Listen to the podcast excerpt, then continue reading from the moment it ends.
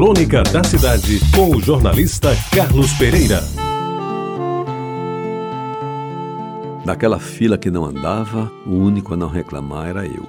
Todos estavam impacientes, uns com dores na coluna, outros por terem chegado muito cedo, e os mais jovens porque já estavam perdendo a hora da praia. Eu, no meu canto, escorado na parede, em frente à porta do auditório, não estava nem aí para a fila, que para mim, quanto mais demorasse, melhor. É que eles não sabiam, mas aquela demora significava para mim mais alguns momentos de saudade e até de encantamento, revendo mudo aqueles corredores do velho liceu paraibano, onde alisei os bancos escolares por longos e inesquecíveis sete anos.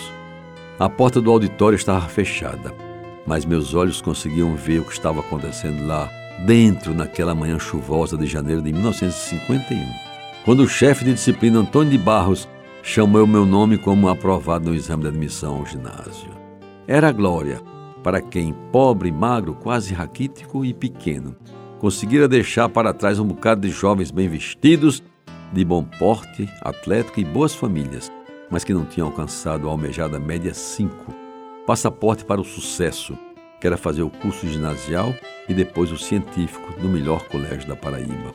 A fila se arrastava e de vez em quando um votante apressado me via e me saudava como um ex-secretário, ex quase tudo, quando na realidade naquele momento, intimamente eu estava a comemorar meu ex mais importante, o ex-aluno do Liceu Paraibano. Esta sim, uma comenda de guardar para sempre. Quando chegou minha vez de entrar na sala onde funcionava e até hoje funciona a 21 primeira sessão eleitoral, fechei os olhos e me transportei para o primeiro semestre de 1951 e me vi quase menino, aos 11 anos, de farda nova, confeccionada a muito custo pelas mãos habilidosas da minha mãe, na primeira série, quinta turma, sentado na carteira número 10, na segunda fila, esperando a chamada, feita invariavelmente no começo das aulas das sete horas pelo professor Celestin Marius Malzac, que nos ensinava francês e que, sentado naquela cadeira de espaldar alto, em cima de um estrado, com a cabeça mal aparecendo por cima do birô, ele que era bem baixinho, quase gritava: Número 1, Abelardo Marino Menezes. Número D, Adalberto dos Santos Araújo. Número 3, Aderaldo Nogueira de Moraes. Número 4, Antônio Corrêa de Brito. Número 10, Carlos Pereira de Carvalho Silva. Por exemplo, dizíamos todos.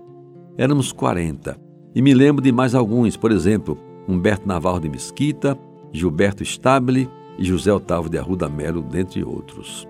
Depois de digitar os números dos meus candidatos e quase convidado a me retirar, voltando para o corredor naquele, naquela eleição, ainda tive tempo de ouvir o professor José Austin de Carvalho, na sala de trabalhos manuais, ali em frente a chamar.